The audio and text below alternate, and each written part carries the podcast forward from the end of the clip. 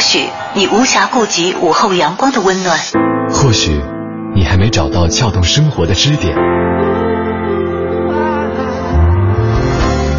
寻找空闲的快乐时间，就在一零六六文艺之声，就在一零六六文艺之声。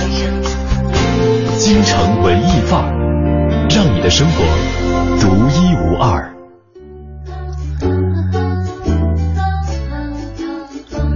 京城文艺范儿，让你的生活独一无二。北京时间的十四点三十二分，这里是 FM 一零六点六文艺之声为您带来的下午的节目。你好，我是盛轩。各位下午好，我是黄欢。嗯，昨天晚上啊，这个有一点点失眠，所以今天状态可能会有点不好。但是呢，昨天晚上比较开心的一件事就是我好久没有看电影了。昨天晚上终于就是用这个 Pad 客户端。呃，某一个视频网站的客户端啊，充了一个 VIP，然后看了一下前一段时间上映的呃《催眠大师》啊，你没有去电影院看？我没有看，你看过是吧？看了。我觉得还不错，因为当时我看的时候比较早，很多的那个评价还没出来，所以去看之前没有太多的了解。嗯，呃，所以正是因为空白去看的，所以这片子给我带来还挺大的惊喜的。挺大。如果之前你先看了一些，哎，各种各种，可能就觉得哦，不过如此。是，因为它太意外了，让你觉得。真的是。我昨天，因为我之前哈也没怎么看过影评。嗯。呃，因为前一段时间确实工作比较忙，然后可能没有时间看电影，或者说看的。只是片段式的，为了工作而去，呃，可能去欣赏某一个片段。然后昨天我是真的好久没有完整的看一部电影之后，我在想，真的里边的很多情节的设置会是出乎我们的意料的。嗯。对，然后呃，我女朋友是没敢看。嗯。然后她说啊，好吓人，好恐怖。没敢看。他他觉得有点类似于恐怖片的感觉，这还恐怖片？最开始我是拉着他一起看的，去看的。然后呢，结果刚开始出来的时候，不是说呃徐峥扮演的那个瑞，他有些悬疑的感觉，对，恐怖还算不上。对，就是他有点害怕嘛。他就刚开始是一个女孩说在在这个什么特别一个废弃的大楼里面，哦，楼道里头，对对对，就追那个孩子嘛。嗯。然后我女朋友就有点害怕，就没敢看。然后我就一直一直在往下看。呃，包括最后莫文蔚说他是有这个妄想症，嗯，包括他看到一些不该看的一些东西嘛，嗯啊，等等等等，我当时还觉得，哎，怎么都演到这儿了？我还看着那个进度条，我说演到这儿了还不反转呢？啊，我说该反转了呀。但是最后的剧情确实有点出乎我的意料，嗯，呃，但是哈，说实话，一方面是剧情吸引了我，另外一方面确实里边有一些现状会。让我觉得有些感兴趣，呃，我们就不在这边剧透吧。但是其中有一些的环节，比如说像徐峥扮演的这个心理医生，对瑞宁，他在遇到很心烦的事情的时候，他选择了一个方式，其实是特别不积极的，是他是去压抑或者去逃避。是但是其实很多时候我们都会，比如说，呃，你是我的好朋友，嗯，我就特别愿意你，如果不开心或者不舒服的时候，你能够有一个很畅通的方式去表达，你不一定找我，但是你起码你是畅通的，不是压抑的这种状态。对，啊，所以我我我就在想，其实。可能是男人有一个。自古以来的那种思想的概念，觉得说男儿有泪不轻弹，嗯，什么男儿膝下有黄金，对这一类的，就约束自己，让他们觉得说啊，我遇到困难或者遇到障碍，我特别想流泪、特别伤心的时候，我必须要扛着，我可以，因为我是爷们儿，是吧？对，我是爷们儿。其实现在还真的不是这样，因为遇到的压力是同等的嘛。是，而且特殊像这个瑞宁，他本身就是一个心理医生，他可能对于很多心理治疗的一种方式都已经非常熟人了。他觉得他可以，他觉得他可以，而且呢，他觉得自己可以的情况下。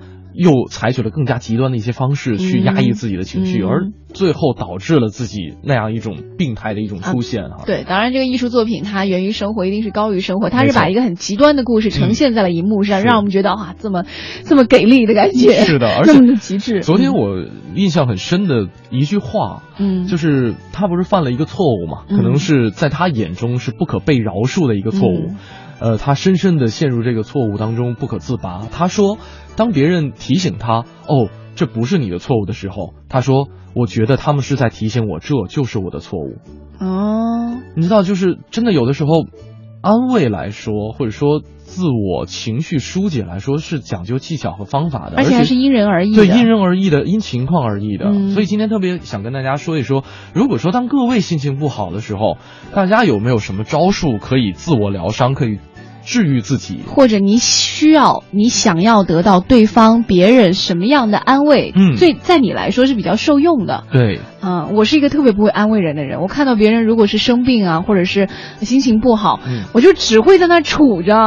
我我觉得我也应该做些什么，但是因为你知道每个个体都不同，每个人的感受不同，可能他说实话都都不需要你在这杵着。但是我觉得我杵在那儿，在我来说是一个最大的陪伴。嗯，因为每个人其实都很忙嘛，就或者说我我可能削个水果跟你说段话，就只能这样。就如果比如说我跟你说啊你怎么样怎么样，我也说不来，就 总觉得这话不像我说。的那种感觉，这事儿还真是嗯看事儿。所以呢，大家如果说呃有一些具体的例子，也可以给我们发送上来。呃，同样是两种平台等待你的留言，一路呢是我们的微信公众平台“文艺之声”四个字，大家在订阅号搜索，在连框下留言就可以了。另外呢，可以来关注我们俩的个人微博 DJ 程小轩和 DJ 黄欢。嗯，那今天呢，我们的周末放空版同样会有呃这样一种这个门票要送给大家啊，分别是两种，一种呢是二零一四。北京国际露营嘉年华的入场券，嗯，价值一百块钱，可以每位听众领取两张。如果说大家感兴趣的话，呃，可以在你的留言后面标注一下。这个露营的时间呢是在十月一号到十月七号。另外呢，还有我们的这个儿童音乐剧的，呃，入场券是在十月三号和十月七号。如果大家感兴趣的话，同样可以呃发这个微信或者是微博前来索票。当然，前提是先来互动。对我们的今天的互动的题目就是：当你心情不好、很烦的时候，你有没有一些自我疗伤的方式，或者你需要别人怎么样去安慰你，在你来说是觉得比较受用的呢？没错，首先进入我们今天的诗意生活。诗意生活，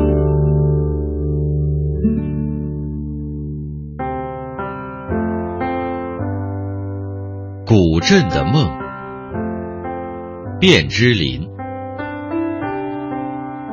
古镇上有两种声音，一样的寂寥。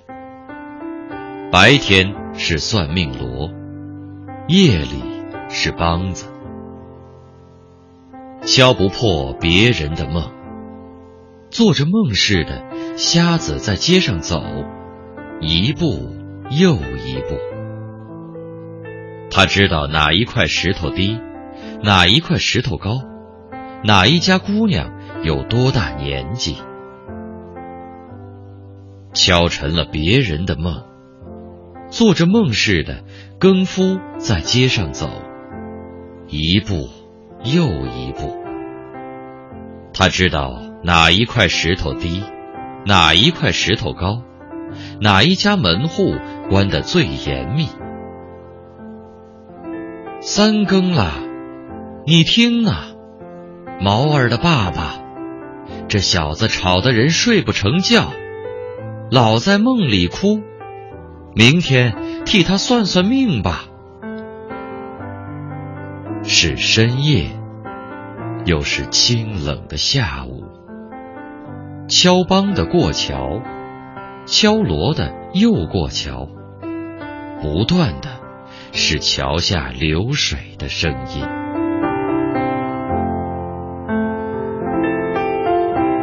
听众朋友，刚才您听到的是宝木为您朗诵的卞之琳的诗歌《古镇的梦》。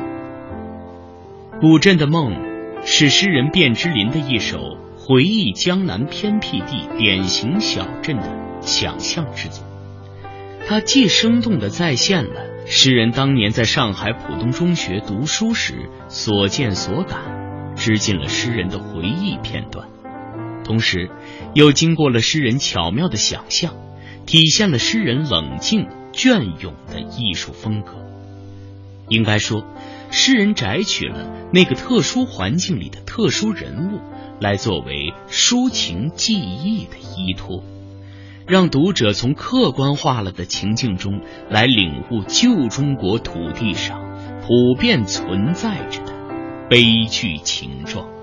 显示了诗人技艺的高超，在他们身上凝结着世世代代中国下层劳动者的痛苦与悲哀。结尾一句不断的是桥下流水的声音，用活泼动听的流水声来反衬人生的迟滞孤寂，更令人感慨无穷。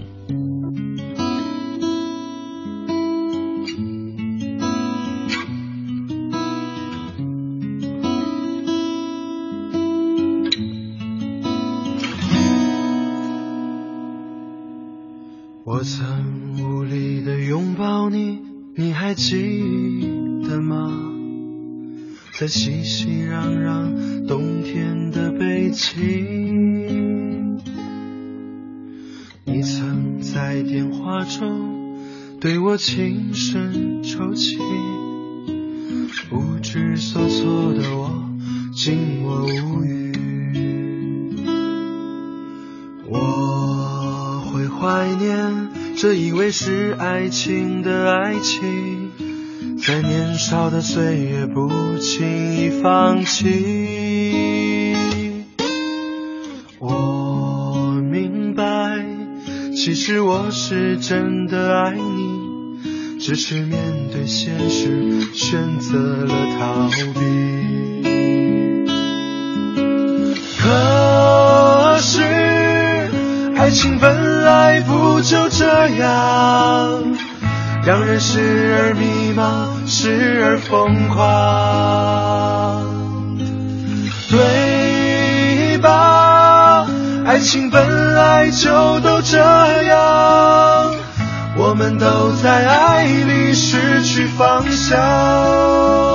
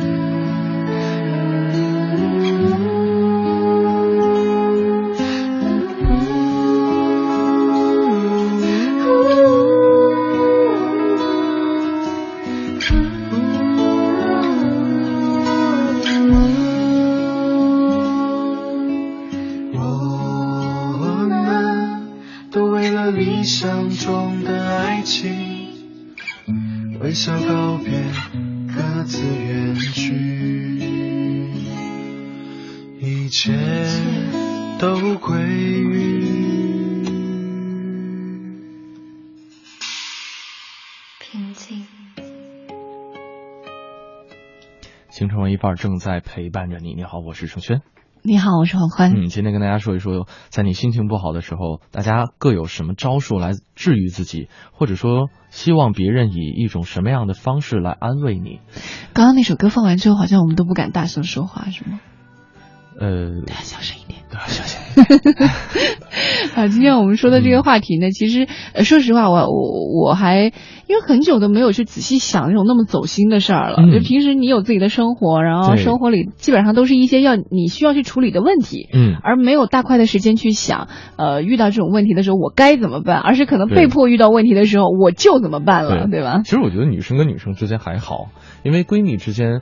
呃，讲究的是这样一是一种，比方说情绪的一些共鸣、宣泄、共鸣。对对，在她跟你宣泄这种情绪的时候，她也是一个思路思路的整理啊。对，然后呢，你也需要给予相似的一些情绪的一些一些反应。要吗？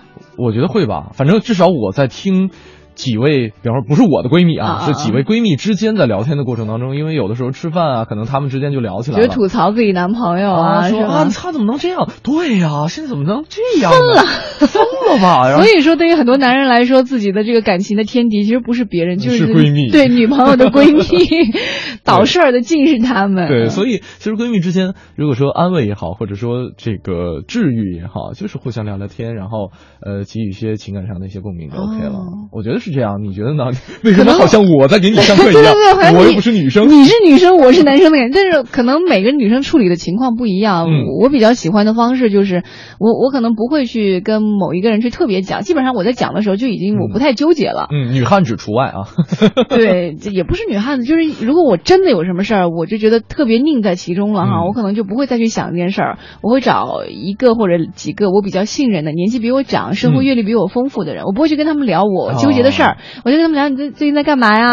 然后说一些好玩的事情，这样其实你可以在和他们的对话当中，慢慢慢慢，他自然就迎刃而解了。就有一种拨云见日的感觉。对，而且一定要生活阅历比你丰富的，因为就是而而且是你欣赏和尊重的。嗯嗯，是不是因为他们现在遇到的问题比你这个事儿要大很多？对，你会发现，这其实是比也不叫比惨吧，就是他们在面对大问题的时候，会有一些呃很妙的处理方式，或者说他也正好沉浸其中，他可能说完了，他也没事儿了，但是他也不会影响到我，因为我也解决。不了，所以其实这个方式，反正对我来说是比较受用的。对，所以说，呃，咱们暂且把它叫做比惨啊，呃。真的是选对人很重要，对人很重要，千万不能你有时候你跟他是聊了半天，或者你跟他相处了一个下午，你更更惨，对，你就是觉得两个人都抱头痛哭啊。我之前在很小的时候，不是很喜欢看心灵鸡汤嘛，比如说那个时候上高中、上大学的时候，嗯，特别热衷于看各种心灵鸡汤。那个时候有有一个心灵鸡汤有一种说法，我还比较受用的，虽然现在我也不太愿意看了。嗯，他就是说你真的要远离那些负能量场。他永远，你跟他说什么，他都会觉得哇，这世界这么晦暗。嗯啊，你跟他说什么事儿呢，他也会觉得哇，你怎么会那么悲催？你就是一个大倒霉鬼。就那种人，你一定要离他远之又远，看都不要看他一眼。真的，我觉得你看他一眼，天边的乌云都会飘过来。你看，我们这个微信平台上也有朋友说比惨的事儿哈。这个音乐说了，说我心情不好的时候，就特别喜欢找朋友聊一聊有趣的事儿，也不跟他们说我心情不好，或者呢去听一听他们的痛苦遭遇。哎。自己觉得心情就瞬间就好了啊，或者呢自己玩一玩游戏放松一下，这样会不会有点腹黑呢？其实还真不，还还不是。对，就调剂的一种方式，因为你知道，很多时候，比如说我找你倾诉，我未必是需要你解决，我就是有一个人在旁边听，我说完了，可能我自己也没事儿了。对，如果你在纠结其中的话，又来了第二桩事儿了，是吧？会有这种人，真的，像沈不庄也说了，说安慰人最有效的方法就是比惨。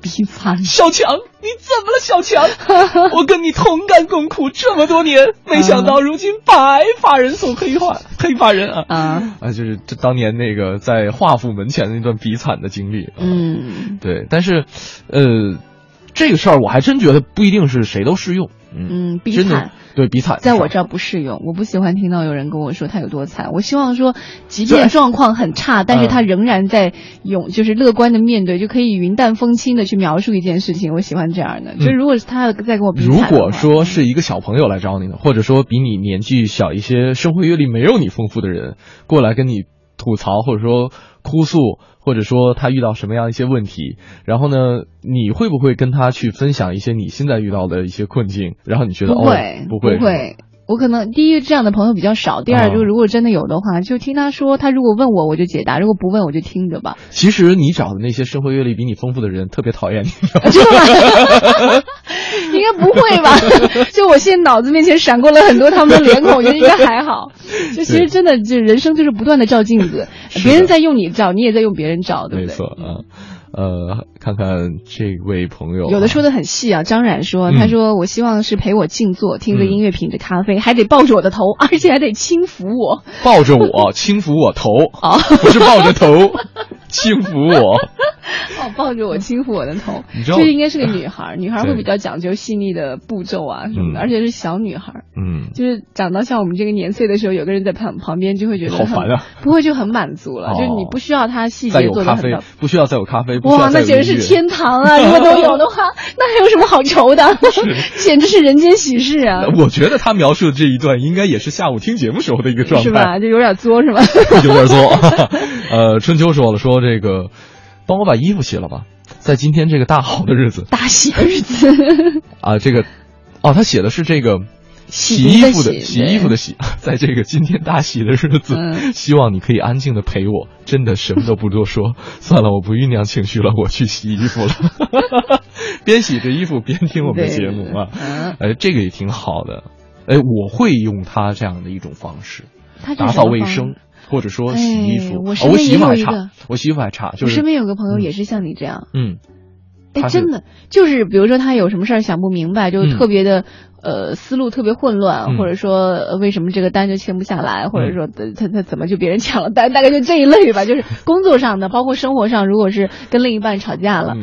他他也不会去安慰另一半，他就干嘛呢？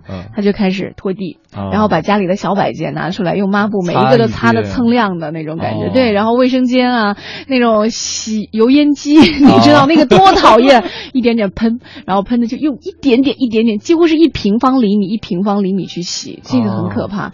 就是你开始本来另一半在生气的，然后看着他你在干嘛呢？哦，地又那么干净了，再看，哎呦，油烟机那么用的在洗，就没不生气了，不生气了。对，那他自己好像也就理顺了。就对他，他有可能是一个怎么说？呃，之前我们聊过，说这个吵架的时候存档。存档什么意思？就是说我们先暂停一下，然后等我们想吵的时候再来吵，就把它当做一个游戏，或者续杯是吗？续杯的。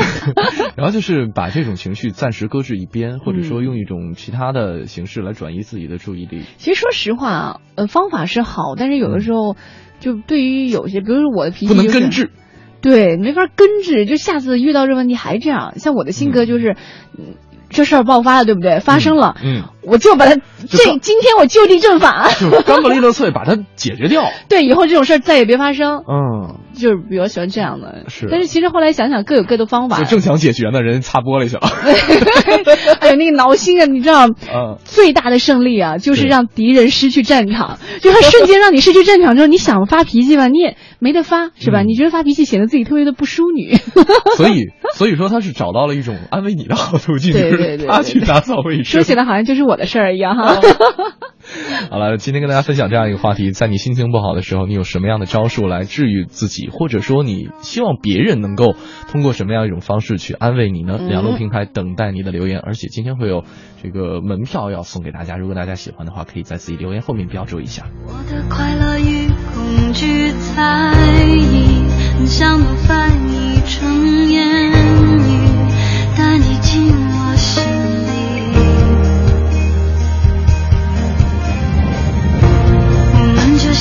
这一层玻璃，看得见却触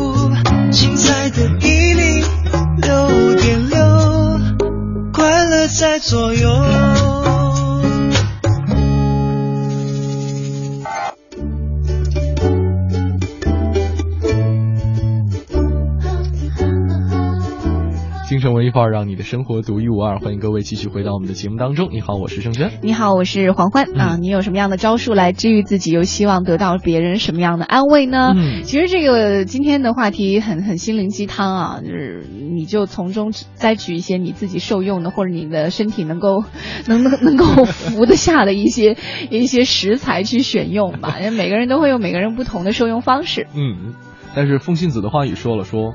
我认为，当别人需要劝慰的时候，不要给心灵鸡汤啊，有道理。其实会很反感，我也很反感。不要跟我讲那些道理，我要实在的，或者一个拥抱，或者你就对，就就就就。其实有的时候真的道理谁都懂，可能差就差在我身边缺了这样一个人，嗯，坐在那里静静的听着我讲，或者怎么样。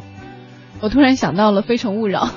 那个葛优去神父面前去忏悔，需要的就是这样一个神父，是吧？我我的确做了很多错事情，但是其实都不重要，因为都过去了嘛。现在你给我一个机会，让我把这些负罪感全部都释放一下。神父好可怜，神父都崩溃了。对，呃，风信子的话语也说了，说记得刚到医院工作的时候，有人病故，我总和家属一块儿哭。护士长说：“出去，别听了。”啊，见得多了，慢慢就习惯了。但是呢，还是怕家属说说对不起，我们已经尽力了啊，特别怕说这句话。后来选择了妇产科，太好了，天天迎接新生命。哎，说实话哈，我觉得工作环境和这个人他在四五十岁以后他的精神状态有很大的关系。嗯，就你呃，我们不说某一个行业吧，就是就只能概括说，比如说，如果这个人他是从事的是啊，永远和新鲜的事物在一起，比如说像他刚刚说到的迎接新生命，嗯，或者说我我是。种花的，嗯，我是不叫种花吧，就是我开花店，开花店啊，我是做艺术展的，嗯，呃，我从事的是艺术的教育培训，我每天和这些鲜活的生命们在一起，就是这种人，他到四五十岁甚至更老的时候，你看他的眼神还在泛光，嗯，你看他的精神状态还是永远觉得自己很年轻，他的步伐还是很轻盈，嗯，但如果你可能从事的行业是你。和内心扭曲的，嗯，我不是那么愿意去从事它，而且我内心有对抗的，对暮气沉沉的一些行业，可能哎，到同样的四五十岁以后，因为人的年纪慢慢往后长，嗯，他其实和你父母给你的五官已经变化不大了，他主要出来的还是一个精气神嘛，是，就那个时候你就能感觉到这个暮气沉沉了。没错，而且呃，包括刚才黄欢说了一些艺术领域的一些行业，对，包括其实商业里边有一些真的是在风口浪尖去进行。拼搏搏斗的这些人，同样是一嗯相相同的一些这种状况。其实，在广播里面也一样啊，对，广播也算艺术啊，对呀，它是一个声音的艺术。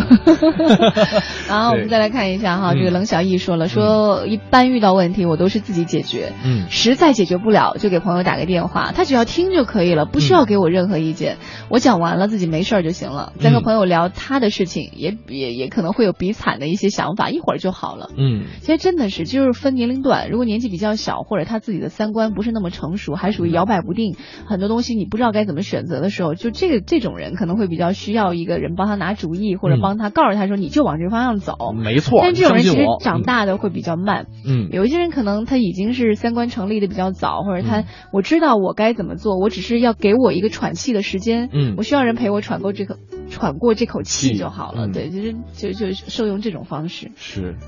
呃，还有像因为爱说了说，在老家心情不好的时候，就爬到山上去大叫 啊。来北京没有山了，谁说的？西山啊，怀柔那边也有山啊，对吧？可能离得有点远哈。嗯。说来北京可能这附近没有什么山，然后心情不好呢，就会听听歌，写写歌。嗯嗯，这是也是一种方式。很多人都是像做音乐的人，都是通过音乐这种方式来表达自己嘛。嗯，而且有的时候，真的我认识很多音乐人，他们可能会去。刻意的去追寻生活当中不同的情感，嗯，可能去故意的去觉得让自己抑郁一些，啊，好去体会那种感受，体会各种情绪吧，悲伤的、极乐的各种。没错，呃，还有像。看看这边，王富莹说了一个，他说陪我安静的抽抽烟、喝喝酒就好。如果巴拉巴拉灌鸡汤的话，我会更烦。男生有的时候不像女生哈，不会找别人去倾诉，只能够自己化解。嗯，这个是挺正常的一个说法。我倒挺喜欢找别人聊的，但是你聊的时候，其实你是在梳理自己嘛，对吧？呃，我会找专业的人去聊。哦，就是我觉得我的朋友。因为我平时在我的朋友圈里边扮演的就是心理医生的角色，就心理医生病了该怎么办？我就是一神父的角色，你知道吗？我就是一垃圾桶的角色。然后呢，我觉得我的问题，呃，说出来的话，可能就就是他们没没办法给我太多指导性的意见。哦，可能真的有的时候是跟朋友圈有关啊。就你朋友圈里面，可能很多人都都觉得信任你，你是他们心灵上的一个长辈。心灵上的吧，对吧？嗯嗯嗯。但是我周围的大部分人，我都是视他们为心灵为心灵当中的长辈，所以没有人会找我倾诉。好，就好遗憾吗？对，很遗憾。黄奶奶，有很多的遗憾啊。嗯，就喜欢这种老小孩。我是小老孩好吗？好，然后再来看一下，杨疯子说了，说洗一个热水澡，换身舒服衣裳。抹个唇膏，喷点香水，再找一个有猫的地儿玩一下，吃块巧克力蛋糕。我一定要吃巧克力蛋糕。再做一个 SPA 按摩，在这个回家窝在床上看个书，打个游戏，看会儿电视，码会字儿。总之，我要做自己喜欢的事儿，睡个大头觉。以上一个人或者两个人都能做到吧？哎，这个还真的，你你还别说，就是，呃，刚刚他说打扮漂亮，我还真的劝过一个女孩打扮漂亮，但是我我我现在认为这是一个非常错误的决定，因为有那个朋友他是男朋友疯了，呃，不是，他体型偏胖 哦，啊，然后外形上看呢，就是也不是特别抢眼，一个女孩，嗯，完了，我我一直都觉得，在我的人生观。呃，也不能拿我做比较吧，小天，我就说我不会劝人吧，就是你你知道该怎么去表达吗？就是我就觉得说女孩嘛，你心情不好的时候，你打扮漂亮，你外面逛一圈，嗯，买一点自己喜欢的东西，嗯，就是最浅薄的让自己开心的方式嘛。是。那天我就无意中这么一说了，后来他就去打扮自己。他越打扮越生气，我怎么会这么胖？我怎么一点都不好看？我皮肤怎么会这么黑？就所以可能真的是因人而异，这个非常非常重要。对，劝人的时候千万别随口一说。对，不不，这绝对不行。对，对，大家在听黄欢劝的时候千万别认真。对对，千万别认真。对，今天跟大家说一说这个心情不好的时候有什么招数来治愈自己，又希望别人怎么安慰你啊？这个如果说大家想求票的话，可以在自己的留言后面标注一下，是有两场票，一个呢。是二零一四北京国际露营嘉年华的入场券，每张价值一百块，每人可以领两张。那另外呢，还有我们的音乐剧、儿童音乐剧的门票，是十月三号和十月七号的两天的两场。大家如果喜欢哪场的话，可以自己在后面标注一下。那接下来进入我们今天的我在北京城。你知道的，你不知道，你不知道而想知道的，你想知道而没法知道的，关于北京城的一切，我在北京城。城文艺范儿，让您的生活独一无二。大家好，我是相声演员杨多杰。昨天呀，咱们给您聊到了史家胡同里边一位风云人物，那也就是民国时期的文化名流张世钊老先生。他曾经为咱们北平的和平解放立下过汗马的功劳。那么，除去张世钊啊。还有一个人跟北平的解放密不可分，而这个人巧了，也是住在史家胡同，那就是当时的傅作义将军。毛主席曾经说：“和平解放北平，一生功劳很大，人民永远不会忘掉你。”这一生是谁呀？就是傅作义先生的字，他姓傅名作义，字表宜生。解放以后呢，他就将自己的将军府邸啊，哎出让了，住进了史家胡同一座普通的宅院，在这儿啊，一下就生活了。二十余年，这位戎马一生的将军啊，化身成为了新中国的水利部长，真应了这么句话了：“百炼钢化为绕指柔。”他是勤勤恳恳的为治河而工作着，这样弃武从文的人生啊，也可以说得上是非常的传奇。这都源自他一颗爱国之心，所以家人呢，甚至戏称：“原来啊，傅家是将军府。”现在傅家呢成了部长院了，但是即便如此，傅作义将军也是无怨无悔。那么其实啊，在史家胡同里边，除去像张家、傅家这样的宅院之外，大四合院还非常的多。现在你一进史家胡同，就在路北了，有一套看似普通的两进四合院，其实呢。那也是延续了近百年的王谢门庭，现在这里啊变成了一个国有的宾馆，甚至呢不上星级，但是也奇怪了，倒是能吸引各国元首驻足。当时的英国首相夫人还在这儿开过酒会，前任的港督呢还亲切地称史家胡同这座宅院是我的北京之家。那么这地儿是哪儿啊？就是现在史家胡同里边的好园宾馆。这个好园宾馆啊，如今的这匾额，细心的朋友您一看就知道，出于名家之手。那是当时啊，负责妇女工作的邓颖超大姐亲自题写的。邓颖超啊，熟悉共和国历史的朋友您都熟悉，这是咱们敬爱的周恩来总理的夫人。因为当时啊。这好园好园，一个好字拆开了，正好是女子两字，因此暗喻呢，这儿是咱们新中国女子活动之源，也是归当时的妇联管辖。在这个地方，可是出了不少巾帼不让须眉的女汉子。这些人呢，到底有什么样的故事？咱们明天给您接着说。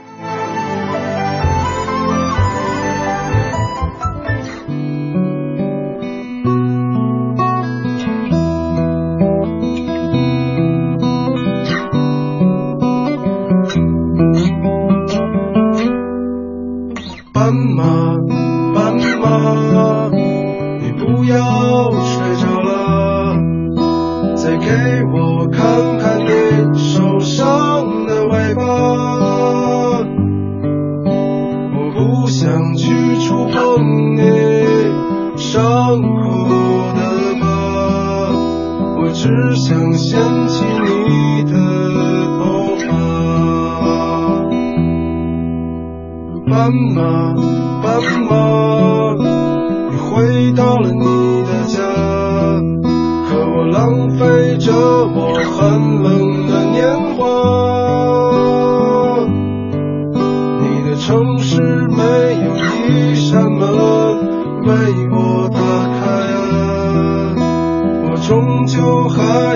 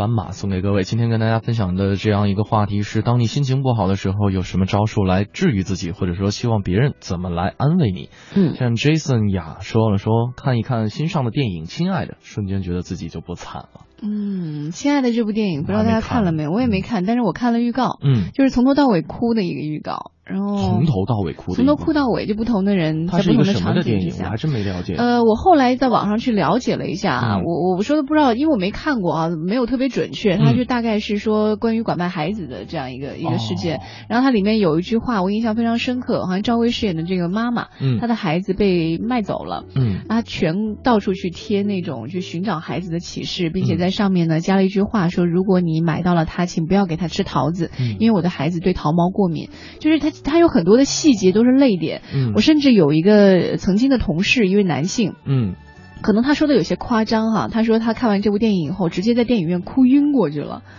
就 就当时你的情绪，我不知道，第一我不知道他是在开玩笑，呃，第二个我我是对这部剧剧呢又期待又有点害怕，怕什么呀？怕的就是我我。对于这种特别悲伤的，我会无法自持；就是特别好笑和特别悲伤的，我都控制不了。第一，我泪点和笑点，对我泪点笑点都巨低嘛。然后哭的话，就我很羡慕的是，很多人在电影院哭啊，他是无声默默的流泪，就会让你觉得哇，这画面特美。黄欢哭起来是。哎呀，我的，不是我也不知道，对我无法形容，因为你你没法让我那么悲伤嘛。就是有时候你一哭，我的我就会出声儿，你知道，就就那种你知道，就而且声儿比这大多了。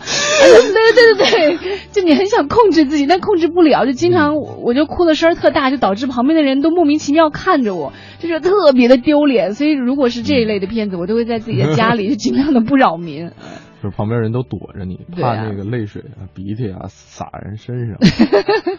但是关于这部片子，其实还是挺想去看一看的。嗯，看来就是得到的赞数还是比较多的。但是如果说拿这部片子来比惨的话，我觉得有点太太过的残忍了。是是是，呃，慧慧说了，说我曾经悲伤的心情抵达极点的时候，那是近二十年前的时候，从小陪我成长的朋友，呃，因为自卑，最后离我而去了。嗯啊，那个时候人们不了解他，他其实患了至今才定性的抑郁症。嗯，当我得知他去的消息的时候，在那个非常漆黑的夜里，沿着校园长长的跑道不停歇的走了一夜，也哭了一夜。我不知道要如何表达心中的难过。其实刚刚我在听那个宋冬野的，是宋冬野斑马斑马的时候，在想音乐是一个非常好的疗伤的东西，但是其实还是跟每个人的他的这种从小的性格或者说经历的事情有关。有的人可能觉得听类似于民谣的东西是特别的治愈系的，嗯。啊，有的人听小清新觉得特别治愈系，有的人就希望听到摇滚，对，觉得可以把心里那些那些很躁不安、就脏东西，对，全部给发泄出来。但是对，但是音乐还真的不错，因为它是一个一。己本身就是一个音乐人，他对于自己情感一个宣泄的表达。那这个时候你有共鸣的话，其实还不错。嗯，灰灰说了，说这种经历之前没有说过，但是我觉得他就是他觉得啊，这个悲伤是没有办法排解的。嗯，时间是良方，对，时间是良方。嗯，今天跟大家分享这样一个话题，再来看看朋友们的留言啊，这个。我们再来看一下，有朋友说到了一些，就关于魏明说了，说抱一下啊，他应该是讲他跟他女朋友的一个故事，说女朋友如果说心情不好的时候，他会抱一下，然后呢，等女朋友心情平复了之后，再带她大口的吃东西，最好是脆脆的水果之类的，千万别问他为什么，然后告诉他该怎么办，怎么办，怎么办，怎么办，怎么办，因为大多数的女人。别以为女人比男人笨，你能想到的，她基本上都能想到，甚至有的时候你的那套说辞，在她看来只是自作聪明、小儿科，对，或者说站着说话不腰疼，所以呢，只要给她一个紧紧的拥抱就好了。还真的是，告诉她有我在，别怕。哎，对对，这句话超管用。爸爸 love you。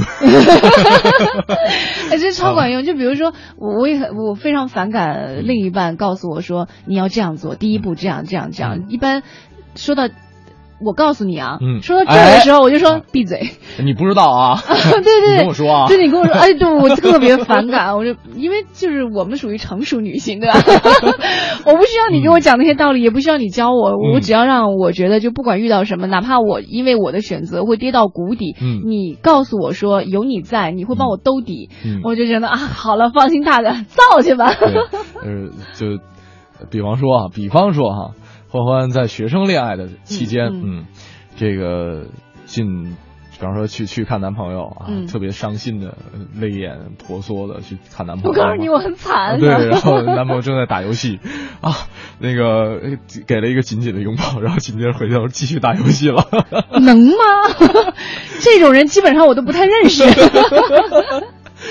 对，就而且拥抱很重要，就就就所以很多女孩为什么喜欢壮一些的男孩？嗯，就是呃，看上去脱了衣服有肉，穿上衣服就是又显瘦的那种。就是其实还是在拥抱的时候，男人的标准是一样的吗？真的吗？那我还真不了解。就是他会让你觉得就是那种踏实和可靠吧？是，所以说现在瘦的吃香的，圆圆的胖胖很也不能胖。那又不是一个宠物，还是得结实对，结实别 胖啊，千万别胖，健康结实很重要。结实哈，确实有的时候一个肩膀或者是一个拥抱。哎，我们聊着聊着怎么聊到了另一半去了，是吧？没有，刚才这位朋友发来他安慰他另一半的一个故事嘛，好办法。其实还有女孩安慰身边的老公啊，或者是男朋友，有个很好办的办法，就是女人是女性，永远是阴柔的，你千万别在这个时候再骂她蠢货或者怎么样，就给她一个。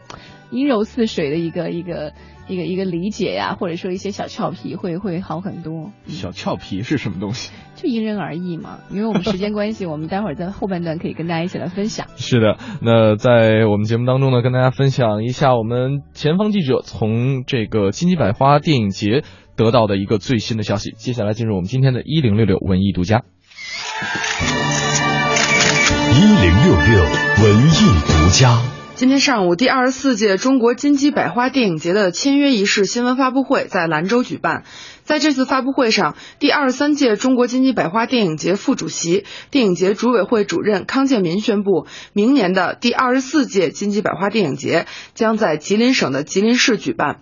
在发布会上，康建民阐述了电影节之所以选择吉林作为举办城市的原因。我们之所以将第二十四届金鸡百花电影节选择在吉林市。是因为它有着良好的经济、社会和文化基础。吉林市素有“北国江城”之称，有着悠久的历史、灿烂的文化、秀美的山河与独特的北国风情，是我国历史文化名城，是一颗镶嵌在松花江畔的璀璨明珠。我们之所以选择吉林市，是因为它对电影文化有着强烈的渴望。电影是一门光影和视听相结合的综合艺术，也是一种独特的文化产业，具有广泛的影响力和传播力。电影节的举办对吉林市而言是一次机遇，也是一次开拓，将有助于推动吉林市的文化产业发展与提升，有助于提高吉林市的城市知名度和对外影响力。将在吉林未来的发展中起到质的飞跃和积极的促进作用。崭新的吉林市已经做好了充分的准备。除了它具备良好的软硬件设施之外，其电影业态也极具地域代表性和影响力。在吉林市举办电影节，势必对东北地区的电影发展起到有力的推动作用，也将对提升电影节的群众参与度和社会影响力具有十分重要的意义。接下来，吉林市副市长陈东也发表了讲话。他在对兰州成功举办第二十三届金鸡百花电影节表示热烈祝贺的同时，也传达了吉林市对于电影节的期待。中国金鸡百花电影节是我国影响和规模最大、最专业、最具权威性的电影评奖活动。申办金鸡百花电影节，对于进一步增进文化交流、提升吉林市文化品位、促进经济社会发展、提升城市美誉度和影响力。都具有十分重要的意义。我们有决心、有信心，在中国电影家协会的领导和指导下，举全市之力集全市之智，以一流的设施、一流的组织、一流的服务，把2015年第二十四届中国金鸡百花电影节办成质量高、效果好、影响大、受众多的一次文化盛会。好的，迷你裙是超短的。秋装总是少一件，把学院派那些老旧和陈腐的想法搁置脑后吧。不必节衣缩食，不必克制欲望，把自己的身体当成风景，把自己的身体新青年，FM 一零六点六，中央人民广播电台文艺之声，文艺之声，陪最美的你。度过最美的季节，度过最美的季节。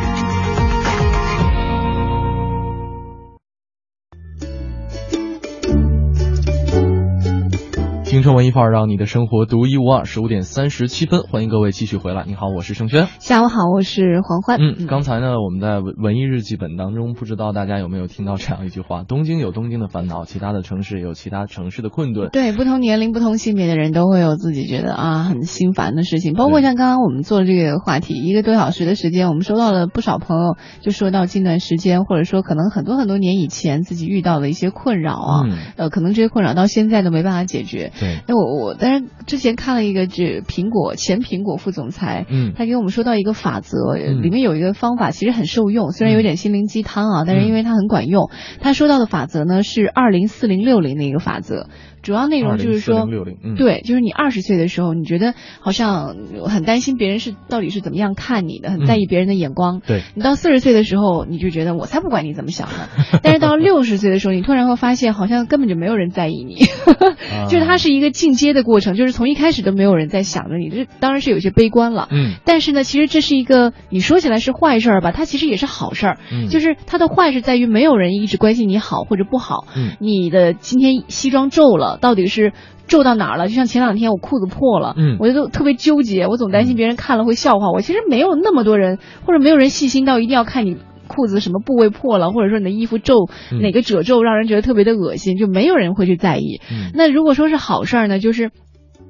你需要去为自己的工作或者为自己的呃生活去着想，你你需要换个工作，还是你的生活需要做一些改变，你都需要自己去着想，嗯，因为这是你你自己能够为自己生活所做的挺重要的一件事情。是，有的时候我们掌握掌握了很多充足的理论依据之后，可能会对自己的生活有一定的指导和帮助。对，但是真的有的时候，就是怎么讲，只缘身在此山中。对，没有人会像你自己在意自己的那些错误一样的那么的在意。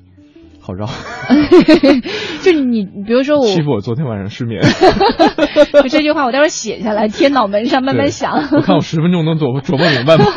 也就是告诉大家说，很多东西你在担心的，其实都是你自己的一些就是放大的东西，没有没有那么重要。是没错啊，再来看看朋友们的留言，看看你们都有什么样的方式来治愈自己。丽佳佳说了，说给我来盘糖醋里脊。再来盘零食，这个吃货的 来壶热开水，再来点恐怖片儿，然后你就可以离我而去了。就感情那个人是个管家还是个男仆之类的是吧？有吃货的世界不充不充斥着绝望。吃货的世界是不是没有朋友，只有食物是吧？和提供食物的人，就是只有食物。提供食物的人和一起分享食物的朋友。嗯，呃，还有朋友在我们的微信朋友圈提了建议哈，说其实有一个小的建议，就是在她她是女性的她啊，在她很难过的时候，如果她并不讨厌你，你可以尝试轻轻的抱着她，但是（括弧）很重要的是不要做什么表白之类的傻事，因为有时候她难过只是需要一个拥抱，或者需要一个就像一个人站在你旁边，你你身边是有伴儿的，你不是孤单的那种感觉。是真的，有的时候，呃，有些人难过或者是心情不好。或者说仅仅是心烦的时候，就就是喜欢自己待着，就想自己静一会儿。对，你可以完全什么都不用做，对，完全什么都不用做。很多时候不是会姐妹之间会互相教吗？说你怎么样跟你自己的另一半相处？就是他如果说他想一个人待着的时候，你千万别自以为是的说，我陪着你吧，那个我给你做点吃的，哎，我给你按摩吧。你以为你是在帮助他，其实真的是添乱。就如果他想待着的话，那你就拍拍他，你就走好了。对，就再也不要回来。没有了。没有了，潜台词就这样无意间的流露出来了。你 敢不理我？呃，来看看这位朋友说：“出来，姐请你吃饭，哥请你喝酒。”哎，哎，我之前啊，这个仗义的多。对，这个我之前跟朋友们聊天的过程当中，曾经也问过他们类似的一些问题，就是大家怎么来排解自己心情的郁闷。呃，像我们的记者胡宇啊，我是胡宇。啊，他怎么了？对，他就说他的方法就是找别人喝酒。啊，嗯，这很幼稚吧？胡宇没在，他不在太好了。没在啊，不是他本来年纪也比较小，嗯，就是该幼稚。如果年纪小的话，再成熟就就只能说这个人前面这这十几二十年比较的悲惨的生活。那你说黄奶奶作为七十三岁的前辈，悲惨呀，这个 现在还是活得这么年轻哈。呃，然后雪豆芽说了，说自己总担心别人怎么看自己，其实大家都很忙，没有时间去看你。这是跟，呃，这个给你刚才那份说辞点了一个赞。二零四零六二零四零六零，哪有那么多人？那自己都管不过来的是吧？还看你？真是，呃，就是有有些，你知道，我曾经有一段时间啊，特别纠结，就是。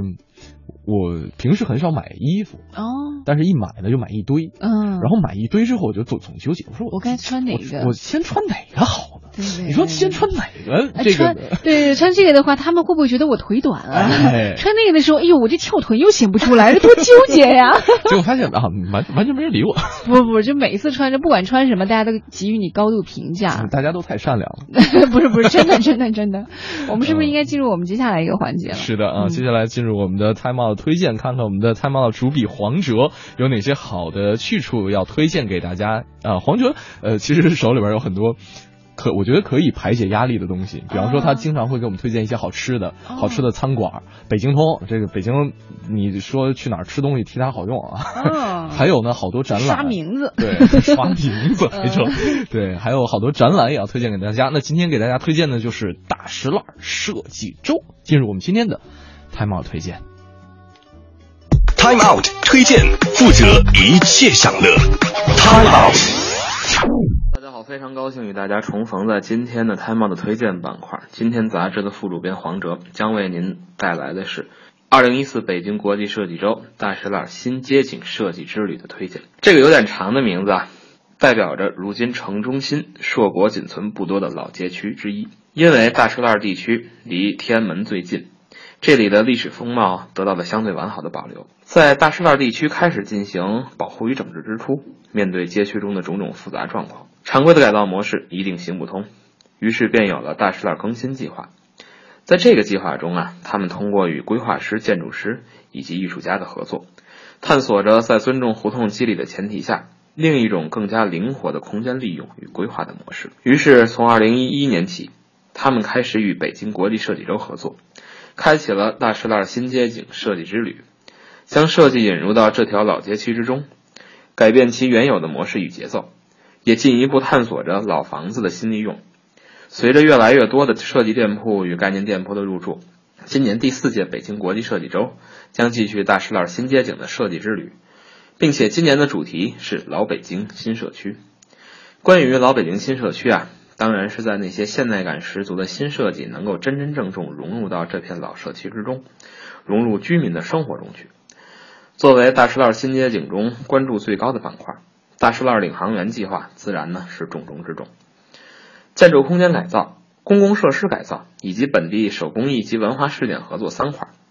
今年征集到的改造方案中，不仅有来自标准营造、都市实践这样已经有一定业内威望的设计师与设计公司的参与，更有曹普、刘志志等独立新锐设计师的加入，观赏性、趣味性兼备。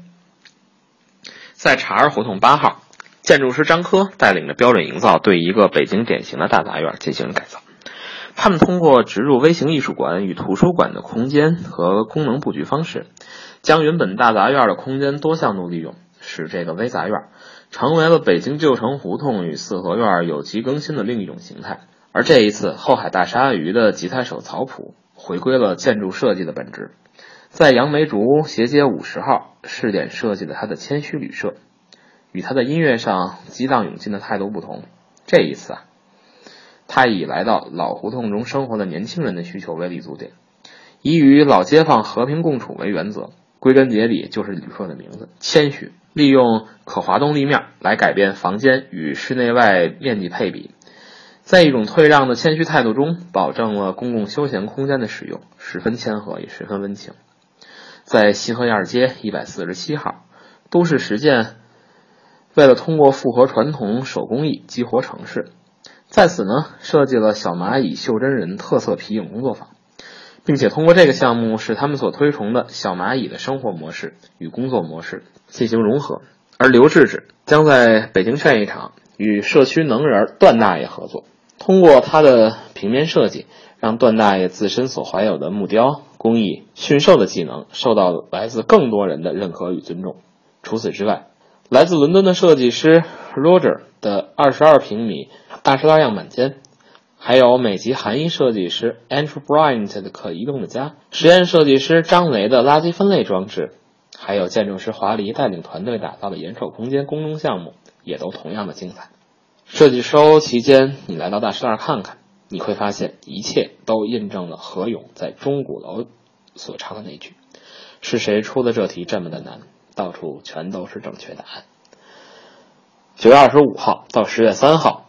北京国际设计周大石栏新街景设计之旅将在大石栏地区的大街小巷全面展开。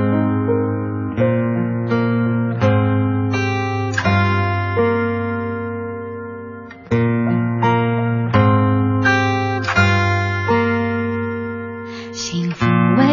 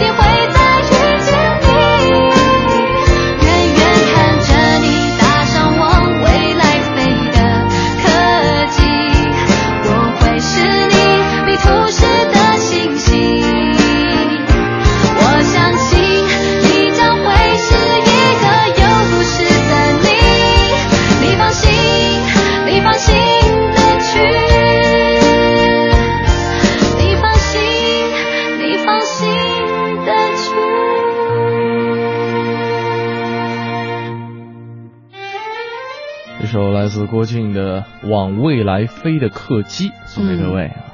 呃，其实刚刚在说到了，我们说了一句话啊，就是不管是遇到了什么样觉得过不去的坎儿也好，还是觉得想不明白的事儿也好，你要用各种招数，用各种人的安慰方式，其实都是，呃，很多时候啊，一方面别人的治愈是有效的，还有一个很重要就是时间，就未来这个东西，它会给你很多的希望的同时，也会把你过去的一些不是那么入眼的事儿给你洗干净了。是，真的，每个人都有这种难过、脆弱的时候，每一个人的心。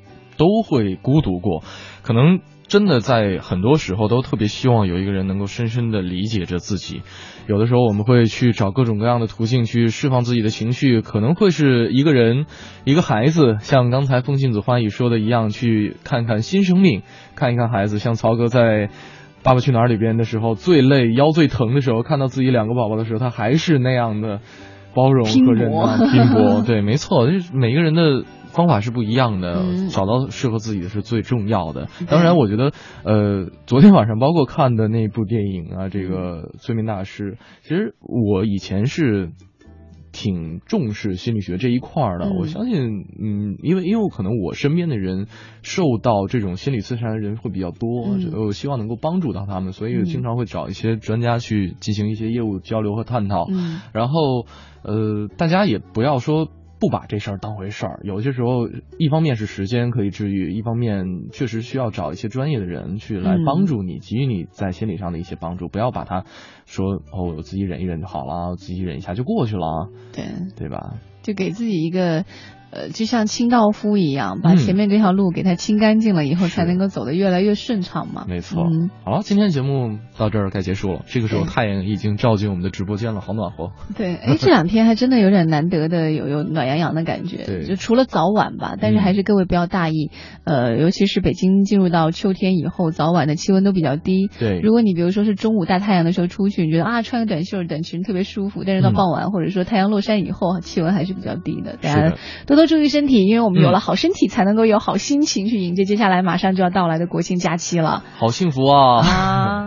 好了，祝各位开心快乐。那今天节目就是这样了。如果有大家想了解更多节目内容的话，可以来关注央广网三 w 点 cnr 点 cn 进行网络回听。在整点过后是置业大观园，我是盛轩，我是黄欢，咱们明天再见。嗯，拜拜，拜拜。